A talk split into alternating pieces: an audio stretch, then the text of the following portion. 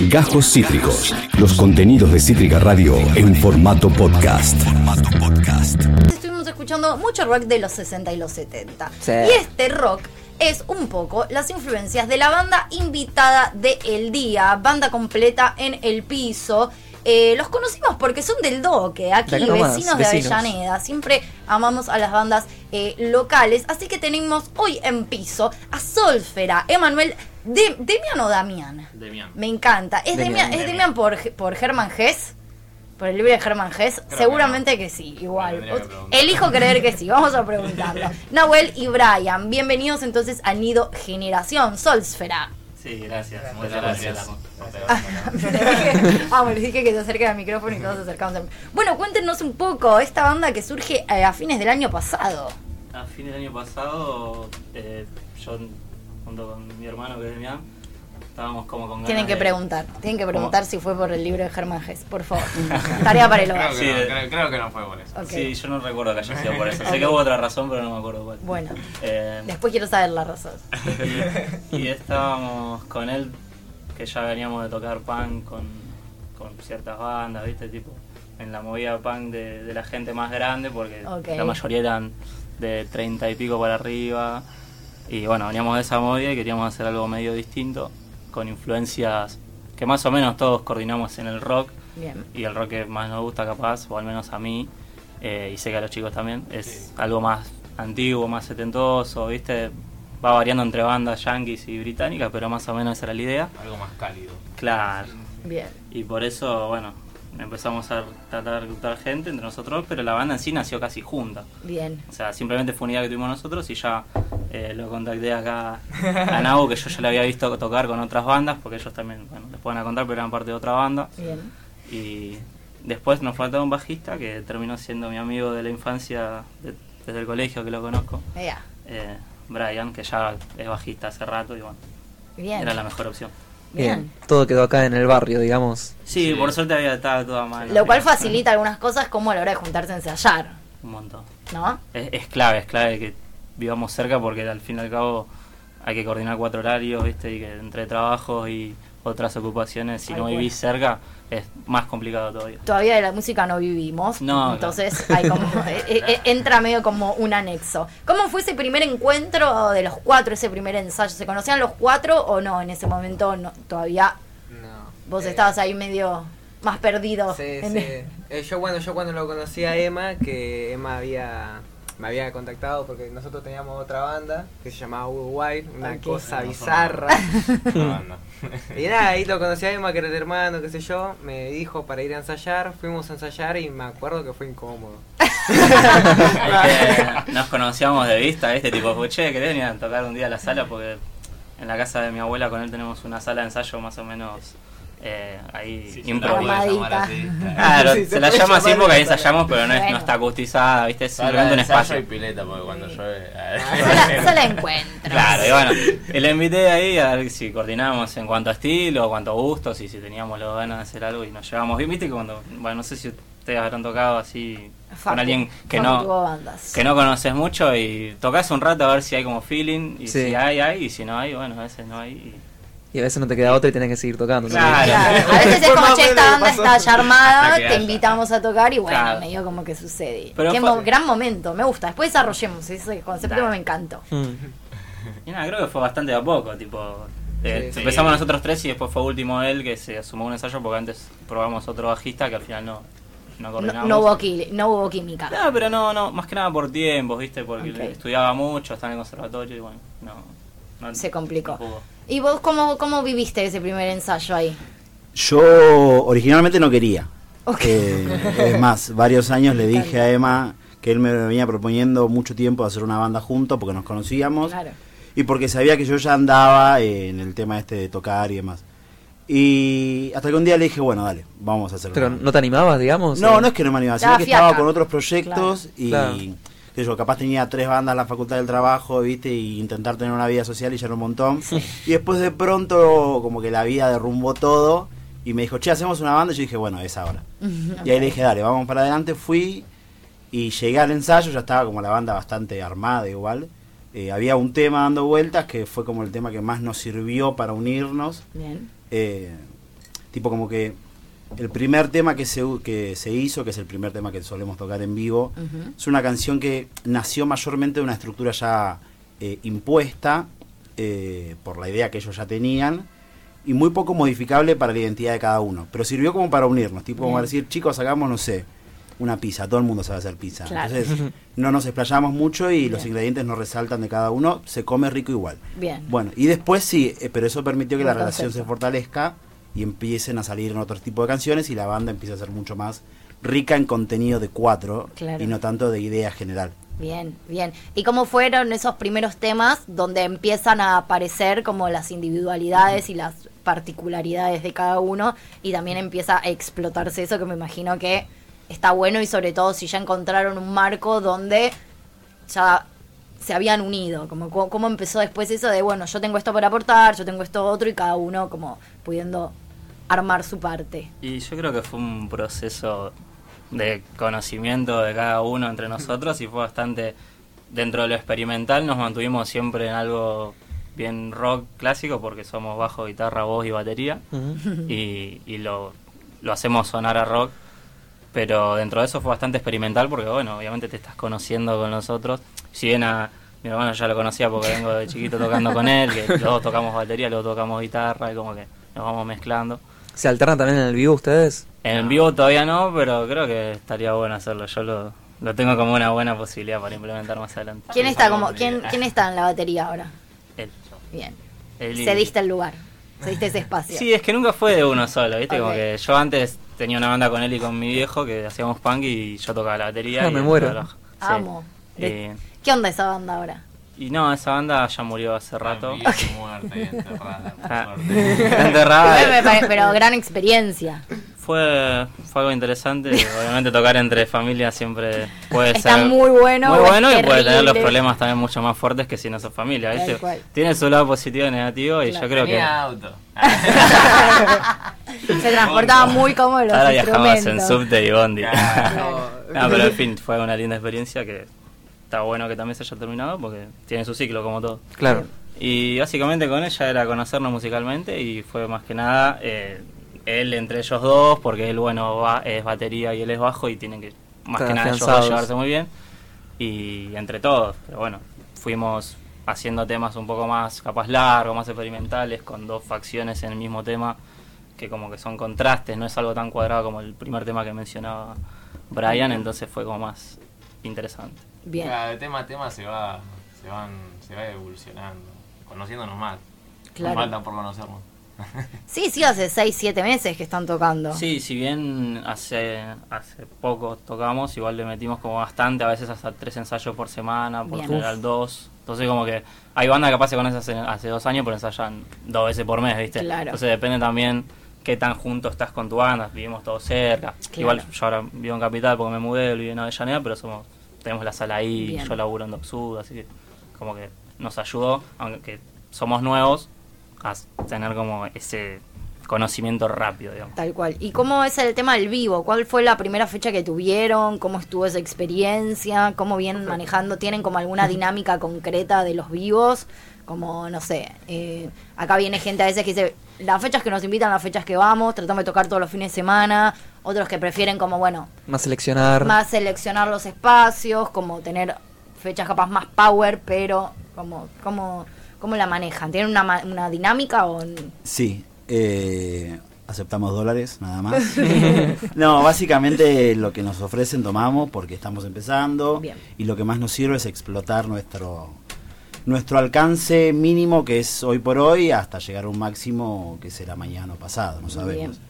Entonces, el vivo además es una forma de ensayo también, es como Sí, un- tal el cual, mejor tal ensayo también en algún punto. es el más cruel de todos los ensayos porque ahí es donde podés definir las cosas con una, una mirada más crítica, ¿viste? Y decir, che, loco, acá le pifiamos en X cosa que puede o no ser técnicamente musical. Claro. Eh, hay un montón de aspectos que analizar cuando uno termina de tocar en vivo.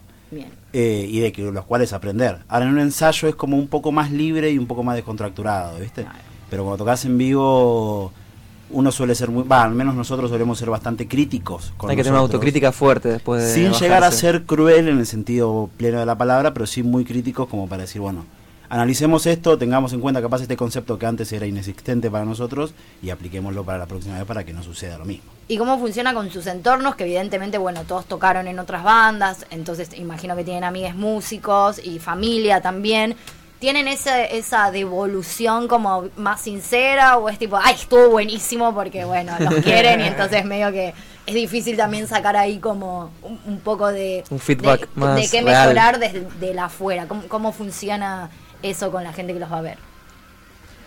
El, uh, el asunto es que si bien, o sea, también como que somos una banda nueva, somos una banda de bebé y todo el mundo te felicita por Claro. todo, ¿viste? Claro, pero tocó muy claro, qué bien que tocaron, ¿no? Y Qué lindo este tema, y capaz la segunda La vez en la vida que lo contenta, escucha. ¿viste? Claro. Como- Pero igual sí hay gente que capaz es un poco más instruida o experimentada en el tema de tocar y Sí, más de- colegas, poner. Claro, y que capaz te puede dar alguna que otra crítica, pero las mayorías son positivas, porque si, o sea, si estaríamos en condiciones de una crítica negativa, quizás no, no tocaríamos. o sea, no llegamos a ese nivel, manejamos una, un- una rudeza bastante hastía en los ensayos como para llegar y que las cosas salgan, por lo menos, y como miserable, bien. Bien. de ahí para arriba. Yo creo que el mejor feedback es cuando te das cuenta si la gente te dice, che, me gustó lo que hicieron cuando te bajás de tocar, que terminás de, qué sé yo, del último tema.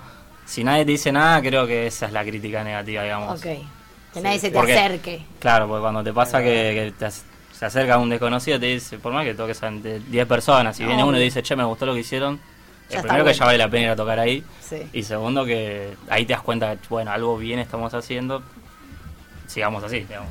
Y las experiencias anteriores, bueno, más allá de que me imagino que en términos de tocar sí han, han sido funcionales, también a la hora de, bueno, arreglar fechitas y eso, habiendo tenido otras bandas, como que esos contactos ya existen y, y este, lograron también como manejar también esa red que ya todos habían construido de alguna manera anteriormente. Se Y- explotó. Y realmente tuvimos mucha ayuda de la productora Brandy. Ok. Fue, bueno, nuestra primera fecha, segunda también. Sí. Ah, no. No. Oceanario no fue, tercera. Tercera y primera, sí. Pero todas nacieron de Y quinta. el primer impulso y Bien. voto de confianza que nos dieron. Ok, ¿Por dónde estuvieron tocando entonces? El portal, Estuvimos Eh, tocando en el portal del Abasto. el eh, escenario. El escenario de Villa Crespo. Después eh, hicimos. ¿Cuál fue la fecha de Avellaneda? Que fue la anteúltima. El de Mercedes Sosa. La Mercedes trainera Sosa. María. Ah, El Globo de que, Historia que tocó el- una banda cordobesa, ¿puede ser también? ¿O estoy- Eh, no sé si el mismo día. Puedo hay una percusión. Claro, No, no. esa misma fecha no. Sí. Pero Era estuvimos. una fecha de Brandy. Claro. Bueno, de Grandi la mayoría estuvimos porque nos está de una forma apadrinando. Entonces. Esa que está apareciendo en pantalla también es de Brandy. Claro, Ah, ese, ese fue el KTN Kill the Network 5. Esa que Kill the Network viene, buena. viene teniendo bastante renombre. Esa guitarra, wow. Guitarra. Zarpada. Sí. Parece la de. La de Vicente y los La de Green, de Green como- Day, parece. Sí, es verdad. Bueno, cuando me compré esa guitarra, lo primero que pensé es que tenía que ser diferente. Claro. Porque tiene que remarcar, algo tiene que resaltar. Muy buena, sí, muy, muy zarpado. Bien, y, y, bueno, y ahora de eso, como cómo son los proyectos a futuro, cómo vienen manejando los temas, bueno, imagino que grabar es medio complejo, pero tienen pensado cómo sacar algo, hay algo que se está gestando ahí, o están yendo más tranca capaz, armando más temitas, tocando más seguido, cómo, cómo, cómo están pensando la dinámica para lo que queda este año. Creo que es una mezcla de hacer todo junto. Ok. es ensayar, tratar de... Está en proyecto, tratar de grabar algo a futuro Bien. y salir a tocar. Salir a Lo tocar. más importante ahora es salir a tocar. Salir a tocar. Sí, total, total. Totalmente. Creo que lo mejor es salir a tocar y tener algo grabado y ya con eso puedes ir tirando. ¿Cómo se llevan, cómo manejan el tema de las redes y todo eso que ahora... Y, y- y la- Lo audiovisual, cuestión- ¿no? Sí, lo, claro. No sé si tanto en plan estético, pero viste que ahora eso, tener algo, un video en YouTube, tener... Sacar un single con las un video. fotitos, las fotitos de la banda en el Instagram y como más o menos mover eso tiene otro alcance, viste que ahora como que volvió, en algún momento no, perdió importancia, pero ahora vuelve a tener un lugar bastante central. ¿Cómo, ¿Cómo la llevan? ¿Cómo la viven? ¿Cómo se sienten? Hay gente que ama y gente que odia. Odio. Odian. es complicado. No, yo no odio, yo creo que es una buena herramienta, pero la No, tenemos que pero explotar. manejo. Es difícil de, es difícil de aprender a... Es Parece difícil. una pavada, pero no. Es difícil capaz conseguir el, el contenido necesario como para llamar bastante la atención, pero Claro. obviamente es más fácil Sin pagar una fortuna, ¿no? Claro. Podés subir buenas fotos con un celu que tenga una cámara más o menos bien, pero no podés filmar buenos videos en vivo con un celular. Entonces sí o sí tenés que contratar a alguien que te filme bien como para decir, bueno, tengo buen contenido, Sí, pero re- dentro de todo nos venimos manejando bien en cuanto a fotos al menos bien y en cuanto a videos tenemos cosas que tendríamos Claro, nos que si no- mejorar en, en calidad. En video tal vez no tanto, Claro. pero... Hay un montón de ideas igual. eh. Es muy común que capaz veamos lugares y que digamos, che, qué bueno que esté este lugar para ir a hacer tal y tal cosa. Claro. De hecho, la última sesión de fotos que hicimos fue eh, súper gasolera. Fuimos a un convento abandonado que queda en Gándara, que es- está Era justo secreto, arriba de la boludo. plata. Eh, bueno, entonces es primicia, es primicia, secreto, me guarda. Eh, y nada, fuimos ahí y nos sacamos, hicimos una, Una buena sesión. de fotos ahí eh, con un amigo nuestro eh, que no recuerdo amigo, que no recuerdo ahora. Instagram, pero se llama Sariel. Gracias. Bien. A Common Photo. Y eh, ahí está. El Instagram es arroba common photo con doble M. Ahí está. Espectacular. Ahí van a poder ver esas fotos.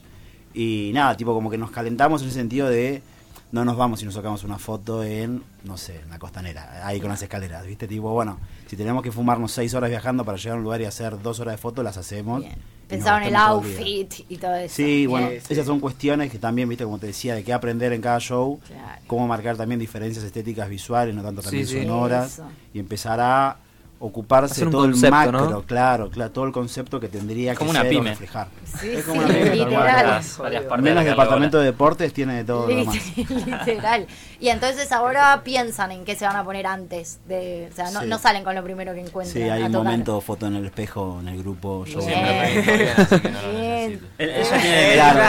hay gente que tiene el estilo. 24/7, Es cierto, es cierto. Por eso es baterista. Claro, tal cual, tal cual. ¿Y qué proye- bueno, ya, ya un poco contaron, pero qué, qué proyectos más allá de los más concretos tienen eh, más a futuro, si se quiere, como más, no sé si real en el plano de lo no posible, porque creo que todo es posible con eh, trabajo y esfuerzo, pero qué les gustaría como... Me, enca- me encantaría llegar en dos años a tocar acá o a tener Una colaboración con alguien. o una colaboración o el disco o no sé, lo que sea, tres videoclips. Como, ¿Cuáles son sus sueños particulares? Donde está más puesta la energía, además de obviamente hacer música, ¿no? Creo que lo que habíamos hablado este año era tocar en el emergente. Bien. eh, En el de. Almagro. Claro. Sí. Sí, como a corto plazo tocar ahí sería un Claro. buen objetivo alcanzable porque tampoco venimos hablando mucho de sueños, sino más que nada creo que venimos hablando de cosas que podemos lograr de acá a cierto tiempo, que es grabar algo, Bien. al menos en un estudio en casa o algo así que pues, también podemos hacerlo. Porque Tener un estudio. Claro. Claro, eso te hacía preguntar, ¿tienen ustedes posibilidad de maquetearse Tenemos, así sí, más que nada. Sí, pero ahí nomás. Claro. Igual Claro, hicimos una un condenser y bueno, la O mierda. sea, la, la calidad esperada, digamos, sirve como para mantener una idea, pero quizás no para reflejar un concepto. Claro. Claro. Bien. Y Bien. ese sería como un objetivo y después otro tal vez tocar en ir mejorando los lugares donde tocamos. El emergente sería bueno eh, y capaz ya algo más fantasioso a largo plazo sería, no sé.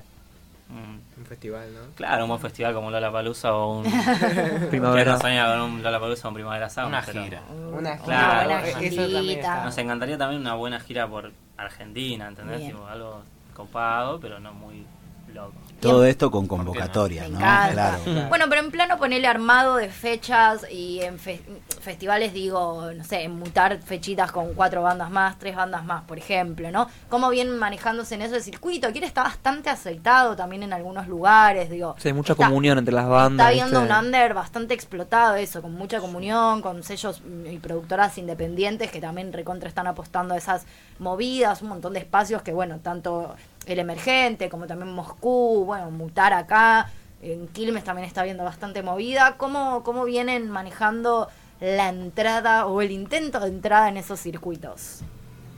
Bien. ¿La piensan? Todo ese tipo de, de- de- de acercamientos, digamos, a, a la escena, por ponerle un título, Sí. eh, la gran mayoría viene de la parte de la productora que tenemos, Bien. que nos da una mano enorme para ingresarnos dentro de ese mundo.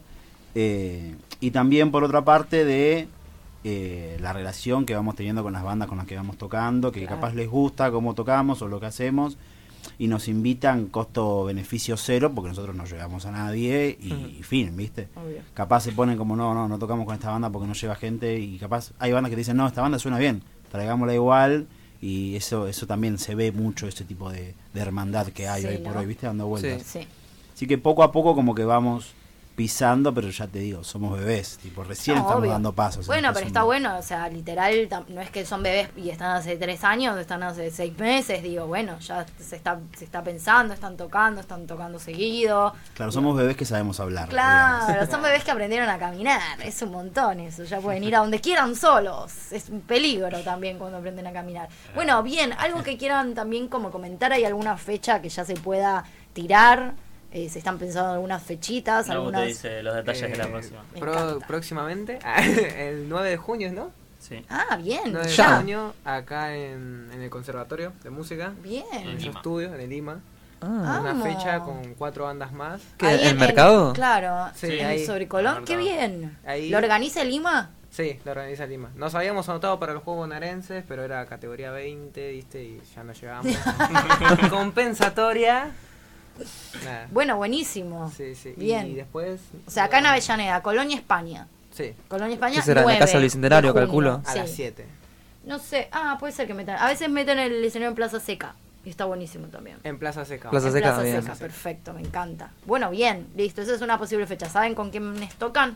Eh, Atado el Prisma. Ojos y otra banda más, creo, que no me estaría acordando el nombre ahora. Bueno, pero ya nos enteraremos ya nos seguramente. enteraremos, sí, sí. Recuerden sus eh, redes sociales también, porque supongo que ahí después van, vamos a poder chequear esta data, por si nos olvidamos qué día tocan, nos vamos a enterar Sí, en eh, el flyer que van a subir en sus redes sociales. a subir Claro. pronto en el Instagram nuestro, Claro. arroba solsfera con S y F. Con Z, ZF. Solsfera. ¿Por qué el nombre? Eso les quería preguntar, tal cual. El nombre de Solsfera en realidad es una mezcla de dos palabras en latín, Esa. que sol significa sol y fera salvaje. Eh, viene más que nada por un concepto de que la banda iba a tener un sonido medio salvaje y, y orgánico, bien un- una banda que capaz escucharías, no sé, o al menos cuando hacemos canciones suenan a esa banda que suena un domingo a la tarde, ¿viste? Muy nerd y conceptual el nombre, me gusta. Súper Sí, nerd. Sí, medio que latín. no Eh, queríamos- Era la idea, Guau. pretencioso, bien pretencioso. Me encanta. Está bien. Creo que más que nada era escapar del nombre típico de los y Claro. adjetivo. Los. Los. Claro, un nombre, viste, random. Bien. Entonces fue como, bueno, métele un concepto más o menos que pueda llegar a sonar bien. Está bueno. Y que a mí la verdad que me, Quedó. me suena que Sí, se acopla sí, sí. bien con la con el Bueno, en realidad a ser el nombre principal. ¿Cuál iba? Me gusta. ¿cuál iba a Íbamos, ser? o sea, teníamos que tocar rápido y teníamos que elegir un nombre porque no teníamos nombre, ya teníamos fecha. y ¿A quién estoy contratando para tocar? ¿A quién Claro. estoy invitando a mi fecha? Empezamos Claro. a tirar nombres así en el grupo y creo que vos dijiste Solfera, ¿no? Sí. Y dijimos, bueno, ese es Zafa. Y Igual después lo yo- cambiamos. Igual le agregué la. Z porque en sí sería Solfera. Claro. Pero yo dije, suena más fantasma con la Z. Me gusta. Sí, Bien. sí, sí. ¿Estuvieron todos fue por voto por unanimidad? No, a él no le gustaba. Lo mandó al frente, ¿eh? Están como los Gallagher, ¿viste? Que se peleaban por... No, no me sonaba mucho, pero bueno, después quedó. ahora- Dijeron que lo iban a cambiar, pero nunca pasó. No, no, ya estaba. Ah, ya- esperando asamblea. de- Hubo asamblea. ¿Y ahora te gusta o bueno, ya te Me gusta, me resignaste? gusta. Me gusta por el concepto que creamos con la banda. Bien, Claro. Sí, Bien. es un concepto bien hipón. me encanta. Sí, sí, es, es Sí. verdad. De hecho, de hecho hoy, eh, hoy le mandé al diseñador la foto para el coso y le dije, van Solfer y le mandé la foto y me dijo, ah, hippies. Bien. Eh, nada, así que muy bueno. Bueno, algo que haya quedado en el tintero que quieran comentar, contar y que nos hayamos preguntado. Sí. Eh, queríamos comentarlo, contar mejor dicho, decirle a- muchas gracias por la invitación. Un placer. Eh, Muchas gracias. la verdad que es re lindo para nosotros esto, nos sirve un montón, espero que les sirva a ustedes. Obvio. Y, y a quienes quieran venir y estén escuchando, anímense, manden un mensaje y vengan porque es un lugar re lindo. Re, yeah. Sí, nos llegan un montón de mensajes, por suerte, así que buena, buena, buena onda y está bueno el espacio y como decimos siempre. Es o para difundir, ¿no? Es La- para difundir. proyectos. Sí. Tal cual, Sí, para eso, para eso buenísimo. estamos. Está buenísimo que- porque a veces, por más que estés en Avellaneda, que estés en la movida de la música y con las redes, no conoces a todos los artistas de una ciudad porque es muy grande la ciudad Sí. y los alrededores también. Entonces, Sí, Avellaneda está explotado Estos artistas. lugares están buenísimos para incluso conocer buena música que no conoces de tu zona, está buenísimo. Recontra. Sí, después todo esto va a quedar subido Después a las a plataformas, así que subiendo. para Exactamente. compartir a full. Sí, sí, sí. Exactamente. Bueno, muchas gracias por haber venido. Espectacular. Nos, seguramente nos estemos viendo el 9 de junio. Porque nos Buenísimo, queda súper cerca. Me encanta buenísimo. Plaza Buenísimo, Seca. buenísimo. Así que planazo. Así que después también vamos a estar compartiendo entonces el flyer de la fecha. Ellos son Solsfera, banda oriunda del Doque. Ahora están más desparramados, pero oriunda del Doque. Nacida hace poquito tiempo, pero ya a pleno circulando. Así que bueno, nada, vayan a seguirlo a las redes sociales y vamos a estar esperando prontamente todo el material que haya subido, seguramente, el disco que se venga, la super fecha. Próximamente. Cuando seguro. toquen en el emergente, invítennos, así que bueno, espectacular. De una, de una. Gracias por haber venido. Gracias a ustedes, chicos. Acabas de escuchar Cajos Cítricos. Encontrá los contenidos de Cítrica Radio en formato podcast en Spotify, YouTube o en nuestra página web.